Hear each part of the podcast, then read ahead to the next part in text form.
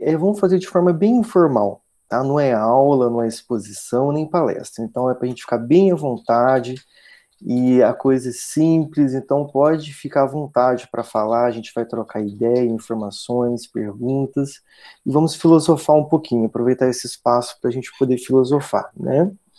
Ver que cada um pensa a respeito do assunto. Eu vou transmitir para vocês, é o capítulo 18, Obsessão. Esse é o antepenúltimo capítulo. Então nós estamos quase terminando, né? O Missionários da Luz. É um tema muito conhecido, muito falado, muito importante, e todo mundo sabe um pouco sobre ele, né? Eu acho que saber muito é difícil. Então todos nós estamos aqui na mesma situação.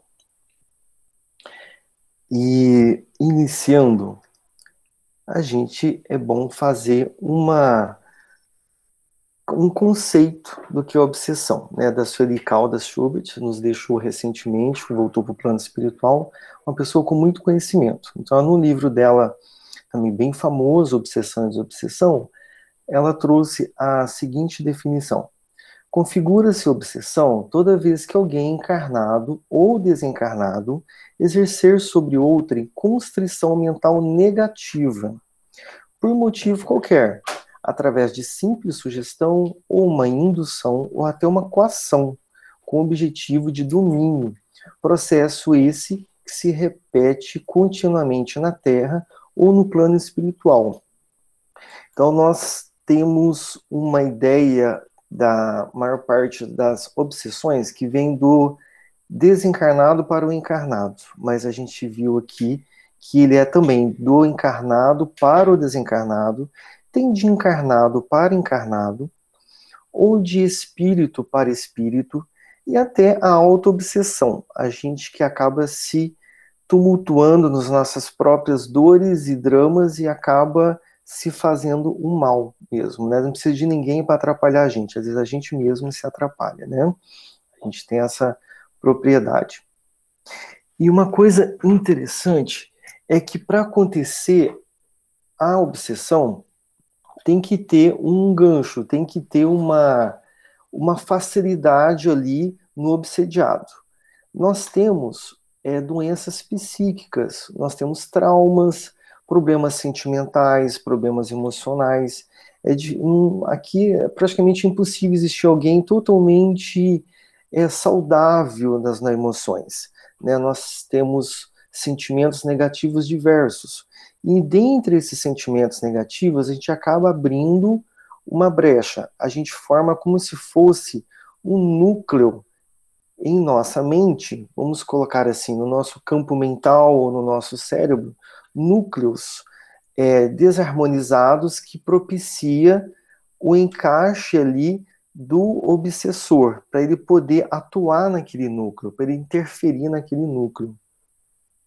É como se nós tivéssemos gancho e o obsessor também vai promover um gancho e ele vai se enganchar em nós. Ou seja, precisa de um gancho em nós para ele poder atuar. Né? Aí podem me interrompendo. E a questão aqui é, uma, é, é sempre uma atuação negativa, igual está aqui no conceito. Né? É importante a gente é, não perder esse sentido, que é sempre negativo.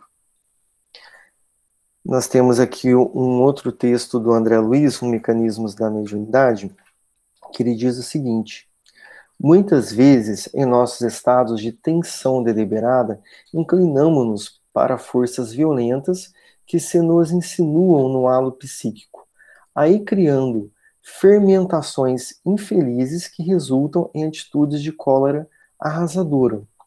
São aquelas situações do nosso dia a dia que a gente passa momentos de raiva, irritação, mau humor, que vem sentimentos assim do nosso inconsciente que a gente nem sabe explicar, ou situações pequenas que aconteceu na nossa vida que desencadeia essas mudanças de humor.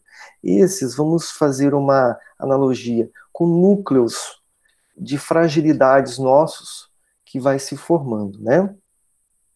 Ele continua aí. criando fermentações infelizes que resultam em atitudes de cólera arrasadora, pelas quais desprevenidamente nos transformamos na vida em médios de ações delituosas, arrastados nos fenômenos de associação dos agentes mento-eletromagnéticos da mesma natureza. Aqui entra a questão da necessidade de sermos médiums. Todos nós somos médiums.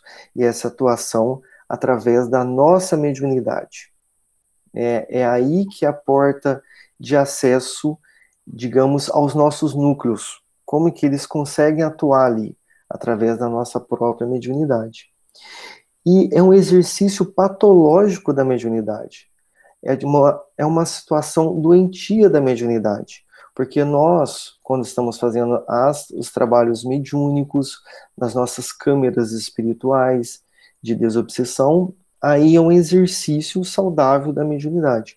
Partir do momento que nós somos bem intuídos, bem direcionados, comunicamos com espíritos bons, é o exercício saudável da mediunidade, né?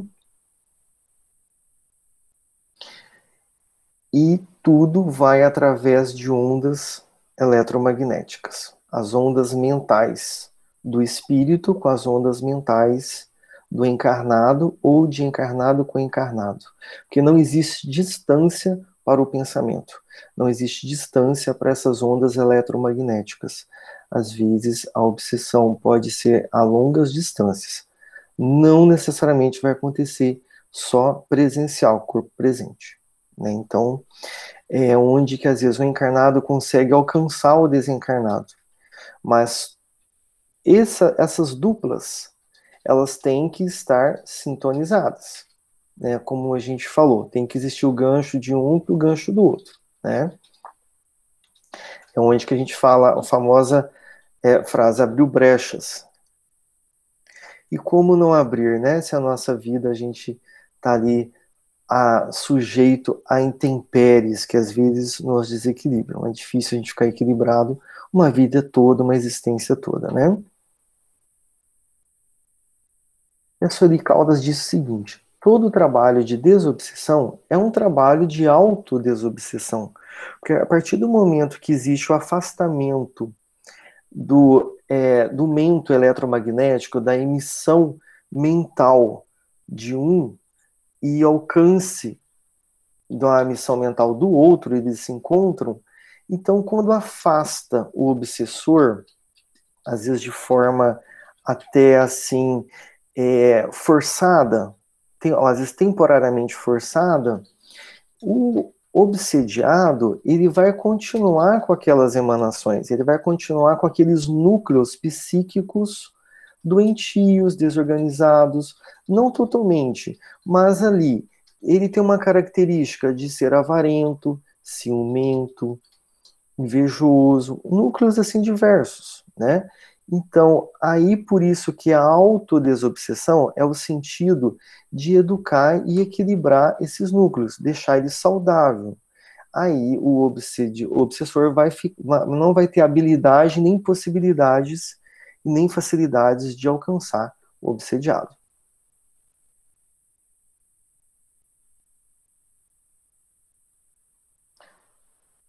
E para conhecer as coisas do mundo visível e descobrir os segredos da natureza material, Deus concedeu ao homem a vista corpórea, os sentidos e instrumentos especiais.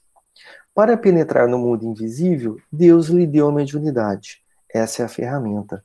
Para a gente visualizar a longas distâncias, ou a Lua ou outros planetas, planetas precisamos do telescópio. Para a gente ver o mundo das bactérias, precisamos do microscópio. Para ver o mundo invisível, somente através da mediunidade. Essa é a ferramenta. É uma definição interessante que Allan Kardec trouxe no Evangelho segundo o Espiritismo. Esse é o único mecanismo possível e todos nós somos e exercemos diariamente a nossa mediunidade, através das sensações, da sensibilidade, da intuição, tanto para um lado ruim quanto para o lado bom, né? Que interessante, uma definição de saúde pela Organização Mundial de Saúde. O que que hoje ela coloca para o mundo, né? Que saúde é um estado de completo bem-estar físico, mental e social, e não apenas ausência de doenças. Antes, a Organização Mundial de Saúde, a medicina colocava que era ausência de doenças. Agora necessita de um bem-estar mental e social. Aí está a nossa situação. Nós temos saúde plena, plena e constante, nós somos oscilantes. Por isso que a gente sente certos mal-estar, dores de cabeça, dor nas costas, uma falta de energia, né, uma depressãozinha, mesmo que seja passageiro, um mal-estar digestivo, né?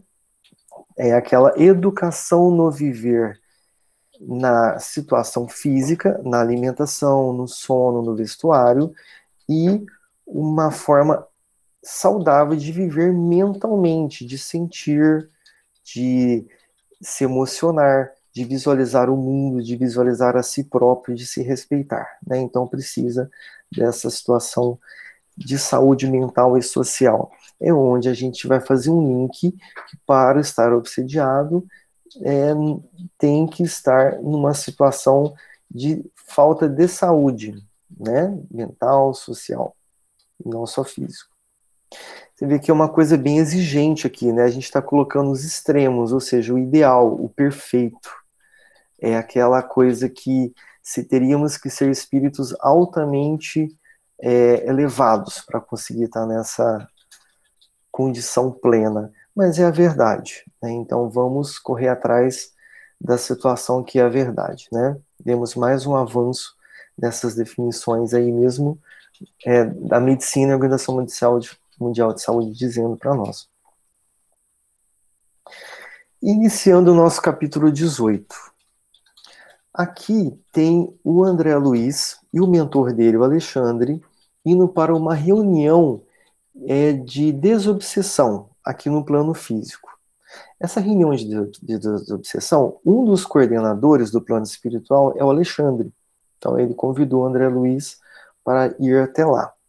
A gente sabe que para abrir uma, um grupo de desobsessão é necessário ter médiums de forma é, educadas, com um, o mesmo objetivo que é a caridade, que é o bem do próximo, que é o trabalho cristão, o trabalho caridoso, para poder utilizar aquilo que nós temos gratuitamente, que é a mediunidade. Né? Então, quando o plano físico, o grupo de encarnados tem esse interesse, vai fazer um convite para o plano espiritual. Só que os mentores têm que aceitar esse convite para que as coisas ocorram de forma correta e harmônica. Eles vão observar se o grupo é organizado, é atento, tem boas intenções, não que sejam perfeitos, né? Isso não está na nossa realidade, cada um com as suas falhas, mas que tenham pelo menos a boa vontade, a dedicação ao estudo. E valores morais mínimos. Então, a partir daí, se une no plano espiritual e no plano físico.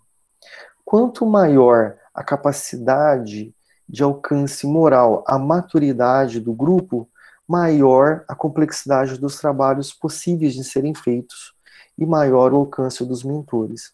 O Allan Kardec colocou que é necessário grupos menores. Se tem uma quantidade de médiums muito grande, então que faça grupos menores, mas que eles sejam harmônicos. É importantíssimo a homogeneidade, os mesmos interesses, afinidades, o bem comum deles porque um grupo muito heterogêneo, com é, culturas muito diferentes ou ideais muito diferentes, desarmoniza a, a estrutura é, do grupo, a estrutura energética do grupo, né? Então a gente sempre tenta fazer grupos fixos e homogêneos e menores. Essa é a maior eficiência, né? Então ele diz o seguinte para nós: era necessário reduzir tanto quanto possível, a heterogeneidade vibratória do ambiente, o que compelia a direção da casa a limitar o número de encarnados nos serviços de benefício espiritual. Ah, Juliano, fique à vontade.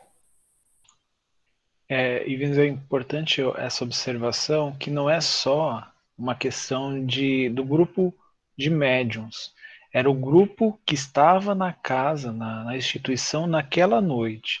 É, por exemplo, eles não realizam, né, não é recomendado, né, não é que não realiza, mas não é recomendado que se realize é, câmaras de desobsessão que vão trabalhar com nesses, nesses moldes, como o André Luiz coloca aqui, em dias de reunião pública na casa. Por quê? Porque no ambiente da, da casa vão ter muitas vibrações, energias, pensamentos diferentes. Então, enquanto está acontecendo uma corrente de desobsessão, aí a gente tem ali na, na, na psicosfera, né, naquela, é, naquele ambiente magnético, muita, muito, muito pensamento, muita sintonia diferente. Então, é, não é recomendado que se faça umas sessões de desobsessão durante é, nos, ou nos mesmos dias das palestras públicas, onde a gente vai ter uma grande quantidade de pessoas ali. É mais recomendado que se faça em um dia específico, onde as pessoas são selecionadas para ir, né, no caso, os assistidos são selecionados para ir, para serem atendidos, auxiliados naquela noite, e os médiums todos, né, a corrente mediúnica, já sabe que o trabalho é um trabalho que exige é, muita dedicação, como a gente viu nos capítulos anteriores. Então, a minha observação, né, no, no, que eu entendi, não era só das correntes serem harmônicas, de grupos menores, mas também que na própria instituição a gente não tem um grande fluxo de pessoas que elas podem interferir de alguma forma.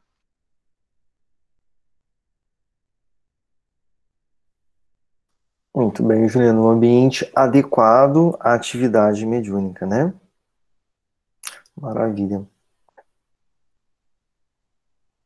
E nós teremos aqui bastante ensinamentos do Alexandre para o André Luiz. Então vamos ter muitas explicações. É, não é muita história, é mais conteúdo doutrinário, né? Então todo obsidiado é um médium na acepção legítima do termo? Foi a pergunta do André Luiz. O Alexandre, o instrutor, sorriu e considerou. Médiuns, meu amigo, inclusive nós outros, os desencarnados, todos os somos, em vista de sermos intermediários do bem que procede de mais alto, quando nos elevamos ou portadores do mal, colhidos nas zonas inferiores quando caímos em desequilíbrio. O obsediado, porém, acima de médium de energias perturbadas, é quase sempre um enfermo, representando uma legião de doentes invisíveis ao olhar humano.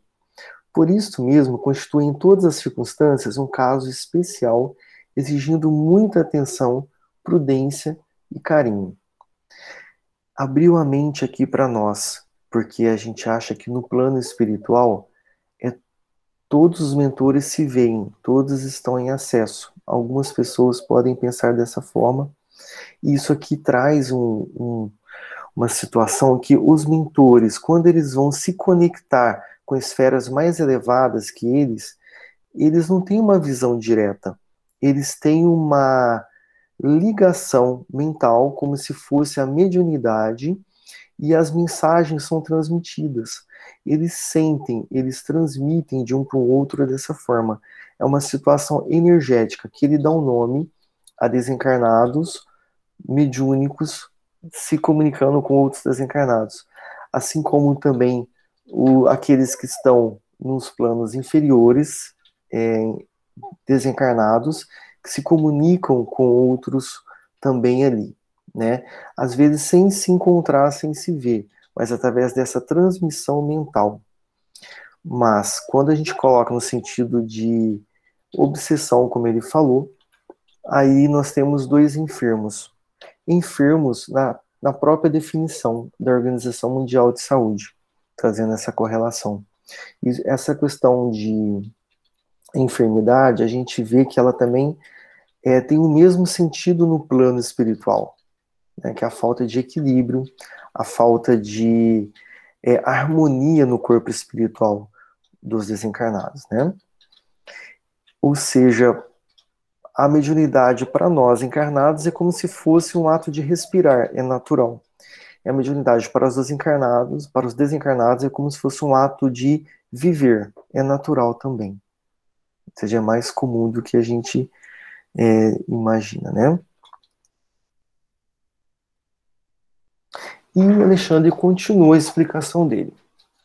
O generoso mentor fixou um sorriso paternal e observou: Eles, por enquanto, não podem ver senão o ato presente do drama multicelular de cada um. Não ponderam que obsediado e obsessor são duas almas a chegarem de muito longe, extremamente ligadas nas perturbações que lhes são peculiares. Nossos irmãos na carne procedem acertadamente, entregando-se ao trabalho com alegria, porque de todo esforço nobre resulta um bem que fica indestrutível na esfera espiritual. No entanto, deveriam ser comedidos nas promessas de melhoras imediatas no campo físico, e de modo algum deveriam formular julgamento prematuro em cada caso, porquanto é muito difícil identificar a verdadeira vítima com a visão circunscrita do corpo terrestre nós temos aqui uma abertura para o nosso campo de visão, para a gente poder enxergar uma situação de um obsediado. Quando a gente vê uma história, quando a gente está numa câmera de desobsessão e vê uma cena, é simplesmente uma cena mostrando um, um, momento, um instante. Ela não trouxe o passado da pessoa, um passado longínquo da pessoa o todo da história não nos foi dado.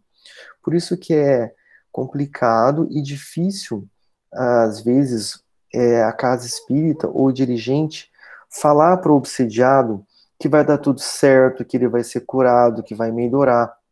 Trazer essas afirmações. Porque às vezes a gente fica super empolgado e quer alegrar a pessoa e quer levar boas notícias. Não, fica tranquilo, vai vai, vai resolver seus problemas agora, né? Então, depende muito da seriedade da ligação de um e de outro, né? Porque a questão também da gente julgar um ou outro, nós podemos, ou certamente estaremos errando no nosso julgamento. A gente não deve julgar ninguém, porque a gente não tem um conhecimento amplo da história de cada um. E quem realmente, às vezes, a gente acha que está sendo é, ali injustiçado, às vezes, não. Às vezes ali é só uma troca de, de farpas que os dois têm ali de conexão de problemas do passado.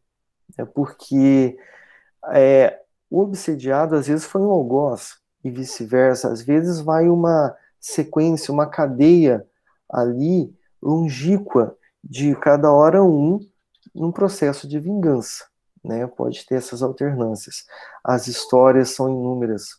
Somos muitos encarnados, mais de 8 bilhões. Então não temos uma mesma régua para medir tudo nisso daí. Então é sempre olhar com olhar de não julgamento e de não tentar adivinhar o, o desfecho das coisas, porque eles têm o livre-arbítrio tanto um quanto o outro têm um livre-arbítrio. Oi, Berenice. É, eu posso fazer uma pergunta? É, essa obsessão, ela, ela, ela, ela, ela dura gerações para gerações? Assim, não sei, é, é, de, de gerações, por exemplo, de filho, pai, avós, tataravós, porque eu tenho na minha família é, vários casos de esquizofrenia e agora recentemente tem a minha, minha é, meio irmã e a filha, as duas são. Então por isso que eu estou perguntando. É, casos de esquizofrenia, não podemos falar que absolutamente tem uma obsessão. Fica é difícil falar com certeza isso, tem que ser feita uma investigação. Uma das grandes causas de esquizofrenia é a obsessão, mas não é absoluto, né? E o tempo de desfecho da, da união desses dois vai depender da, do tempo de resolução emocional deles, do perdão, do achar que não vale mais a pena aquele processo e se desvencilhar de fato.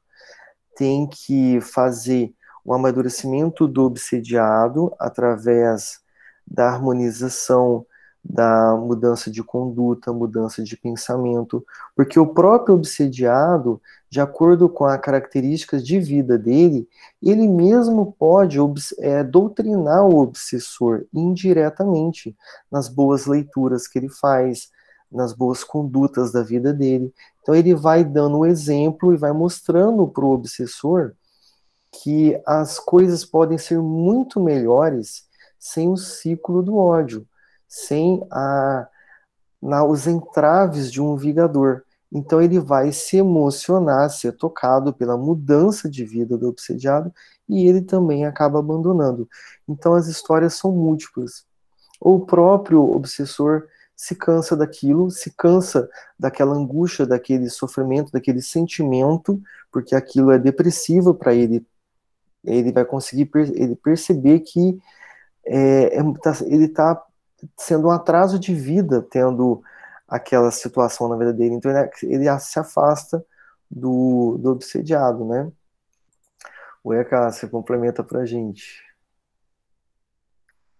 Então, é assim, é, respondendo aí também a Berenice, é, eu acho que eu entendi que você perguntou, Berenice, se uma obsessão ela passa, por exemplo, a minha avó era obsediada, daí a minha mãe se tornou obsediada por causa daqueles espíritos que acompanhavam a minha avó. E aí depois eu me tornei obsediada pelos mesmos espíritos. É isso que você está perguntando? Isso, exatamente isso, acaso.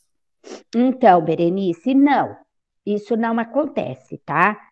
A não ser que todas as pessoas estejam envolvidas naquela história, naquela situação, que já é um, um, um que todos esses estivessem envolvidos e já desde antigamente, desde outras existências. Mas assim, cada caso é um caso. Nós não podemos dizer que, ah, porque com um é assim, com todos vão ser, tá? Então, não é porque um tem que o outro vai ter os mesmos obsessores, isso não. O que nos faz nos, não nos tornarmos vítimas, digamos assim, tá? Entre aspas, porque não existe vítima, é a nossa conduta. Foi o que o Ivens falou, tá? A conduta da pessoa, ela pode estar mostrando para aquele espírito que está em busca de uma mudança. Você já assistiu o filme do Divaldo Pereira Franco? Não. Então, se você assistir o filme, você vai entender um pouco melhor. O Divaldo tinha um inimigo do passado, um espírito inimigo do passado dele, que acompanhava ele desde ele criança. E o amor mudou a história, tá? Então, somente o amor, Berenice, é que nos liberta. O ódio, a vingança, o ressentimento sempre nos prendem e nos deixa amarrados àquela outra pessoa. O amor é que nos liberta. Então, assim, Emmanuel diz muito isso. O amor nos liberta, tá? Então, não existe isso. De um passar para o outro, não, não tem, tá? A não ser que todos estivessem envolvidos na mesma situação, tá bom? Tá Desculpa, Ives, é que eu achei que ela tinha, estava querendo dizer, estava perguntando isso, por isso que eu pedi para falar. Tá bom? Obrigada. Nada. Perfeito, Cássia. Que é gostoso assim, um bate-papo, assim que é bom. Mas essa situação mesmo como a gente às vezes vê na casa espírita, vamos trazer um exemplo também para a gente para poder é, ilustrar. É, vai que eu tiro a vida de alguém, tem alguém que me incomoda muito e eu fui e eliminei essa pessoa. A pessoa desencarnou. Aí trouxe um processo obsessivo para mim. A pessoa ficou, o espírito ficou revoltado, com ódio, né? E está me infernizando. E está atrapalhando minha vida. Então eu vou na casa espírita e tomo um passe para me fortalecer. vou, recebo um passe, tudo, e peço uma desobsessão, e então acho que ali eu vou me distanciar dessa pessoa. Só que isso é meio que burlar a lei de causa e efeito. Né? Existe a lei de Deus, de, a cada ação constitui uma reação contrária. Se não teve uma mudança íntima minha, um arrependimento, uma situação da minha vida voltada para a caridade, para tentar é, consertar os meus erros e eliminar energeticamente de mim essa situação que eu fiz, ou seja, é, consertar o mal com o bem. Eu não preciso consertar o mal contra o mal, mas com o bem, eu não vou conseguir me desvencilhar desse espírito, porque energeticamente nós estamos atrelados. Então, eu acho que vou me livrar dele aqui fisicamente, só que eu não me livro dele espiritualmente. Pelo contrário, eu, piri, eu piorei a situação. Então, não adianta fazer essas situações em casa espírita se eu estou altamente mento energeticamente ligado a esse espírito. Eu estou muito comunicante a ele, apto a ele, afim a ele, né? Aí já é um efeito contrário da, da resolução da obsessão.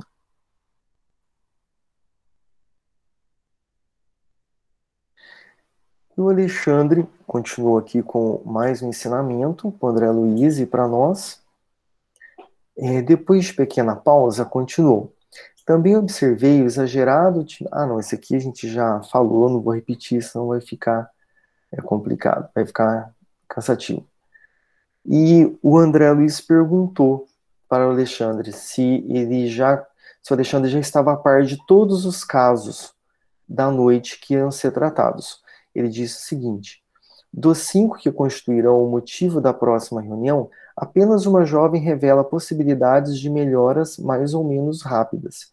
Os demais comparecerão simplesmente para socorro, evitando o agravo nas provas é, necessárias. Então, eles já tinham estudado os casos, já sabia que dos cinco, somente um tinha uma chance maior ou quase certa de ser resolvido. Quase certa, nunca vão falar, porque depende do livre-arbítrio. Não existe determinismo, né? Os outros já estavam complicados demais.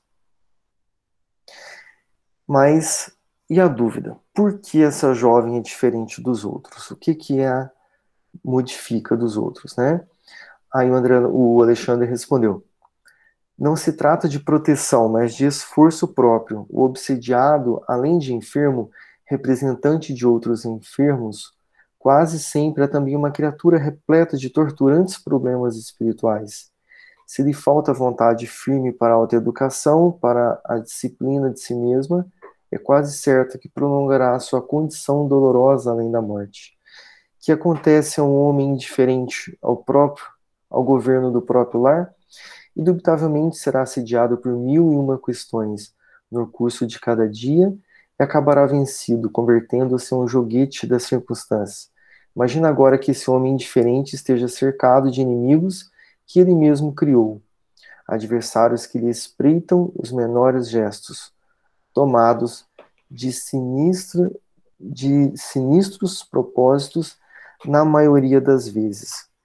Aqui é aquela situação que se afastar o obsessor do obsediado numa situação que o obsediado continua com as mesmas atrativos e tivesse afastamento, ele vai estar submetido a provas e expiações. Expiações nesse sentido. Expiações quer dizer uma circunstância muito negativa que ele criou e que ele está vivendo a interferência dela. Então, tira o obsessor, que estava somando a essa expiação, ele vai continuar com a expiação. E essa expiação, essa situação, vai continuar atraindo outras situações negativas. Então, é sempre uma questão de das casas espíritas trazerem esse conhecimento, essa educação ao obsediado, para se resolver definitivamente a situação negativa e perturbadora na vida dele. Porque, como a gente falou, não tem como anular a lei de causa e efeito. né, mesmo que afaste de forma drástica, ou que o próprio obsessor se afaste por vontade própria, por uma situação qualquer que aconteceu, que ele vai seguir outro rumo, né? Grande Acácia. É, é algo muito comum, inclusive, Ives, que a gente vê dentro das nossas tarefas.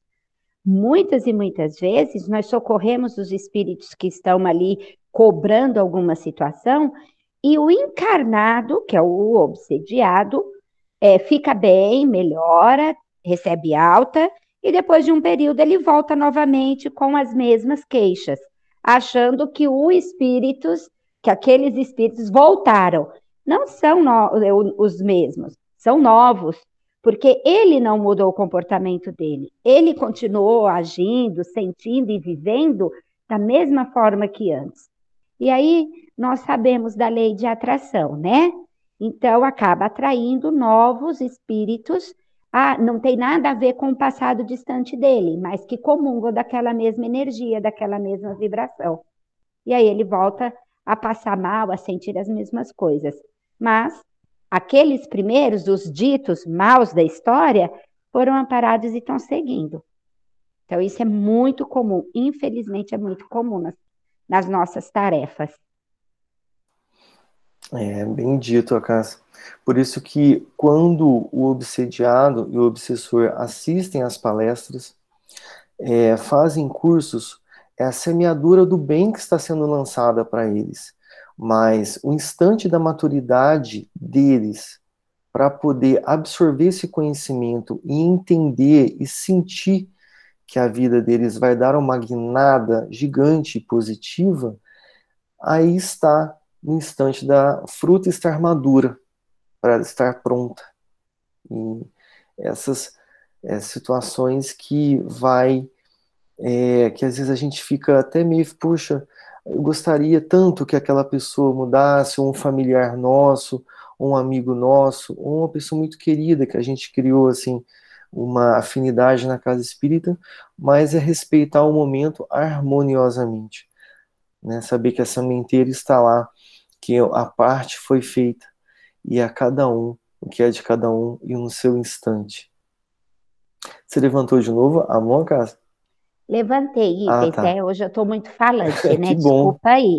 que bom. É que eu ia falar o seguinte, é que às vezes, algumas pessoas, eu já ouvi muito isso no atendimento fraterno, dizer assim: ah, eu relutei muito para poder vir aqui na casa espírita, porque eu sei que depois que a gente começa a mexer com os espíritos, eles nos cobrem e não deixa mais a gente parar de, de, de lidar com eles, né? Porque se a gente se afasta, nossa, as coisas acontecem tudo de ruim para a gente poder voltar. E na realidade, assim, a, a, gente dá risada né, pela ingenuidade, a falta de conhecimento da pessoa. Na realidade, não são os espíritos que estão cobrando ou fazendo eles se darem mal de novo para poder eles voltarem para a doutrina. É aquilo que a gente estava comentando antes, né? O comportamento dele que acaba atraindo as mesmas situações novamente. Então, a, é, a gente escuta muito, tem muitas pessoas que pensam dessa forma. Né? Era só isso, por enquanto. Muito bom, muito obrigado.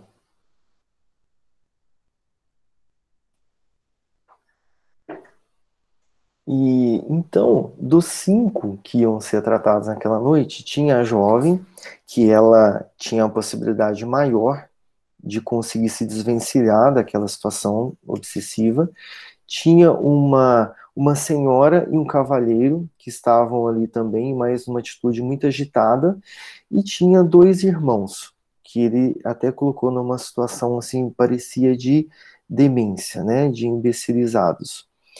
E então, continuando, é, a jovem que me referi está procurando a restauração de forças psíquicas por si mesma tem lutado incessantemente contra as investidas de entidades malignas, mobilizando todos os recursos que dispõe no campo da prece, do autodomínio e da meditação. Não está esperando o milagre da cura sem esforço, e não obstante terrivelmente perseguida por seres inferiores, vem aproveitando toda espécie de ajuda que os amigos de nosso plano projetam em seu círculo pessoal. Ela com certeza assistiu e ouviu é, conselhos que a fez amadurecer, que a fez a mudar de, de atitude mental. Então ela começou a se conectar também com possivelmente, né, com o mentor dela, com os mentores, e foi desequilibrando a balança para o lado dos mentores, né, e ficando a balança mais ruim para o lado dos obsessores. Então ela operou, entre aspas, um milagre na vida dela, o desvencilhamento dela. Aqui a gente está colocando é, obsessões mais graves, ou seja, dramas é, terríveis que aconteceram no passado, situações muito sofríveis no passado, porque a gente sabe que existe aquela obsessão mais simples ou de uma situação oportunista. Por exemplo, um exemplo sem julgamento nem nada, pode acontecer da pessoa estar num bar tomando uma cerveja ou fumando um cigarro, aí passando um espírito ali que gosta muito disso, vai aproveitar e tirar uma casquinha da energia da cerveja ou do cigarro. Não existe um ódio entre um e outro, foi só uma questão oportunista e uma coisa também fácil de se desvencilhar. Então esse capítulo está se referindo só a obsessões graves, né? E Aí, nesse instante, o Alexandre é, e o André Luiz viram entrar no salão dois espíritos que seriam intérpretes. Devido à condição deles, esses dois eram, poderiam ser vistos pelos obsessores que estavam lá e poderia interagir com os mentores, que seriam é, um dos, é, seriam instruídos né, por esses é, mentores. E a gente sabe que os obsessores não viam os outros mentores ali da que estava na, na reunião de desobsessão, né? E um dos obsessores, evidentemente cruel, falou em tom discreto a um dos companheiros, ao ver os intérpretes chegando. É, estão chegando os pregadores, oxalá, não nos venham com maiores exigências. Não sei o que desejam esses ministros, respondeu o interlocutor algo irônico. Porque, afinal de contas, conselho e água dão-se a quem pede. Parece-me que convidaram os da mesa a cansar-nos, até o esquecimento de nossos propósitos, de fazer justiça pelas próprias mãos. Palavras o vento leva, aduziu o outro. Então você vê que é uma situação que já estava acontecendo já há algum tempo, porque esses intérpretes já eram conhecidos dos obsessores e eles não tinham a menor intenção de ouvir o que, ou de, no caso, seguir os conselhos dos intérpretes. Isso a gente vai ver mais para frente, os motivos né, deles estarem tão convictos, né?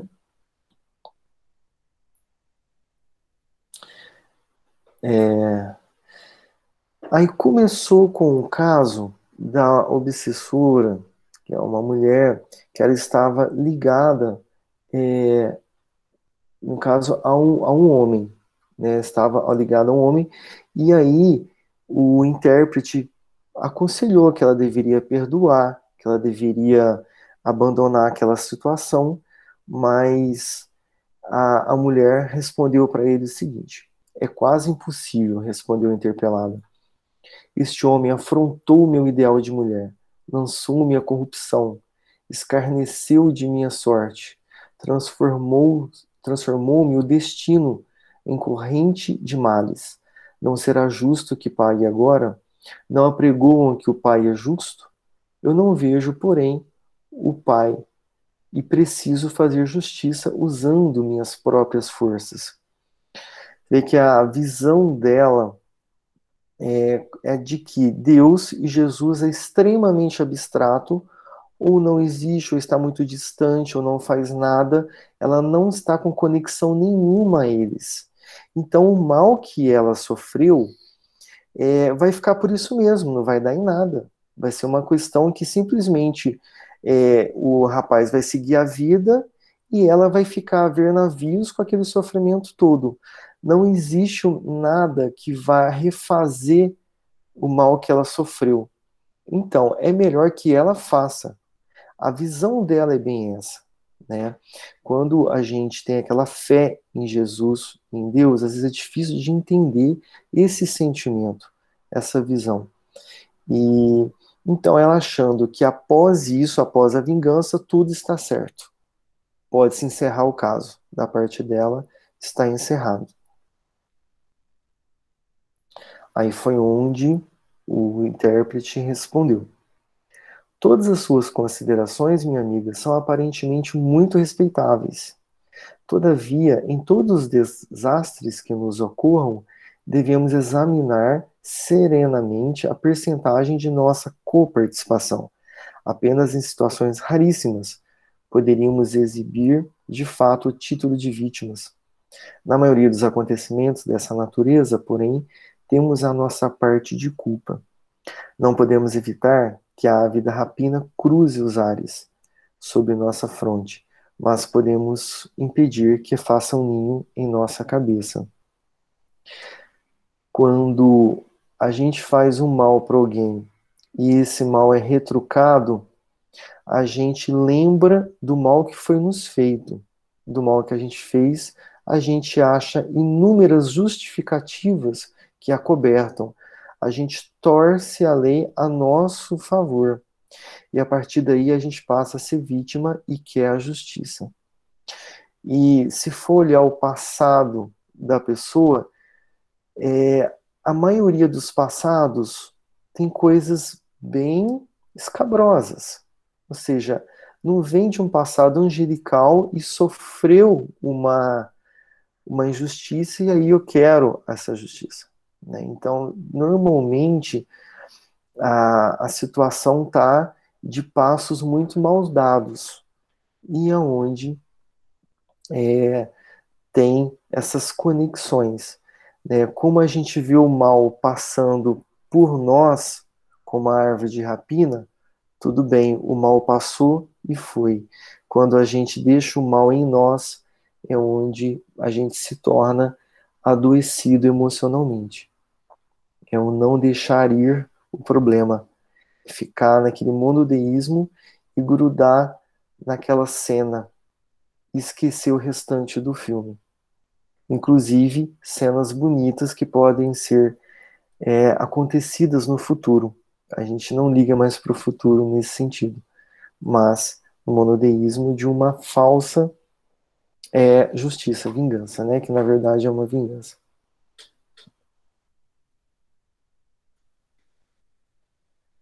Vamos ver.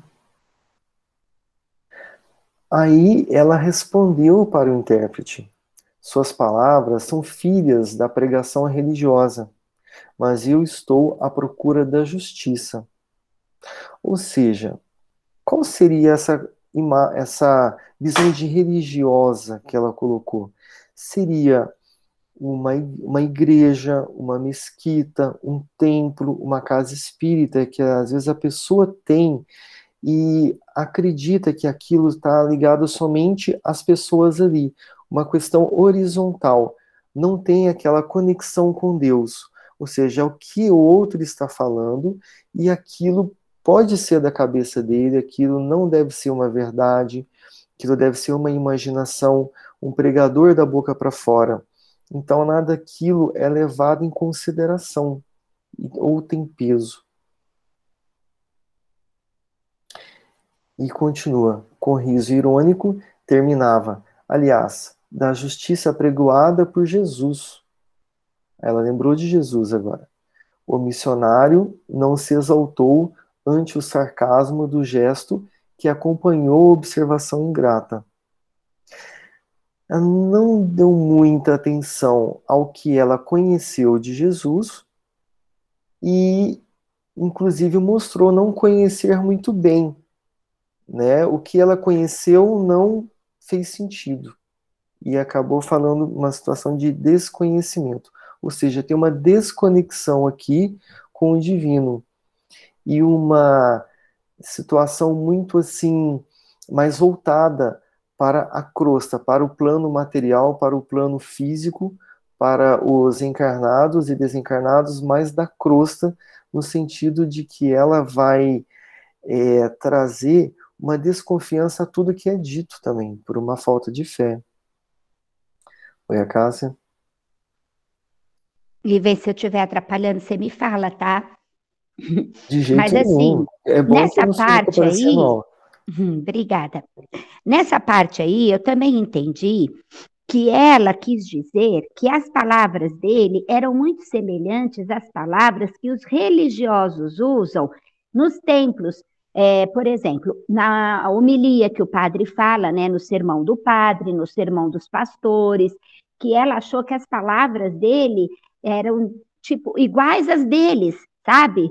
E que, e que tudo aquilo ali não tinha um, um resultado satisfatório, pelo menos não para ela que aquilo ali era tudo papo de religiosidade, sabe? De, desse religiosismo que existe.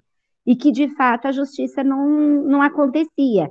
Que aquela justiça que os, os religiosos, desculpa, que os religiosos pregam é, de Jesus, que não, não acontecia.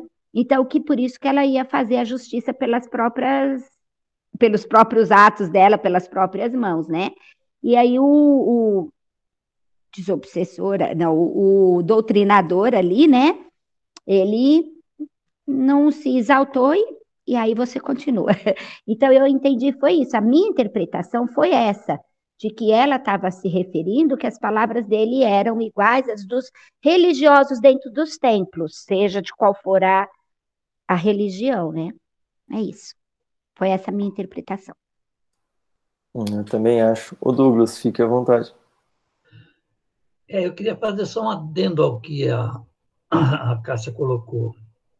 Na verdade, quando as pessoas não acreditam na multiplicidade das vidas, na, na, na eternidade do espírito, como a doutrina dos espíritos prega, porque os católicos, por exemplo, os evangélicos acreditam na eternidade, mas acreditam numa eternidade é, contemplativa ou numa uma, uma eternidade não meritória, uma, enfim, uma coisa, uma coisa que não tem muito sentido nem lógica, mas eles acreditam porque não estão preparados para não para acreditar.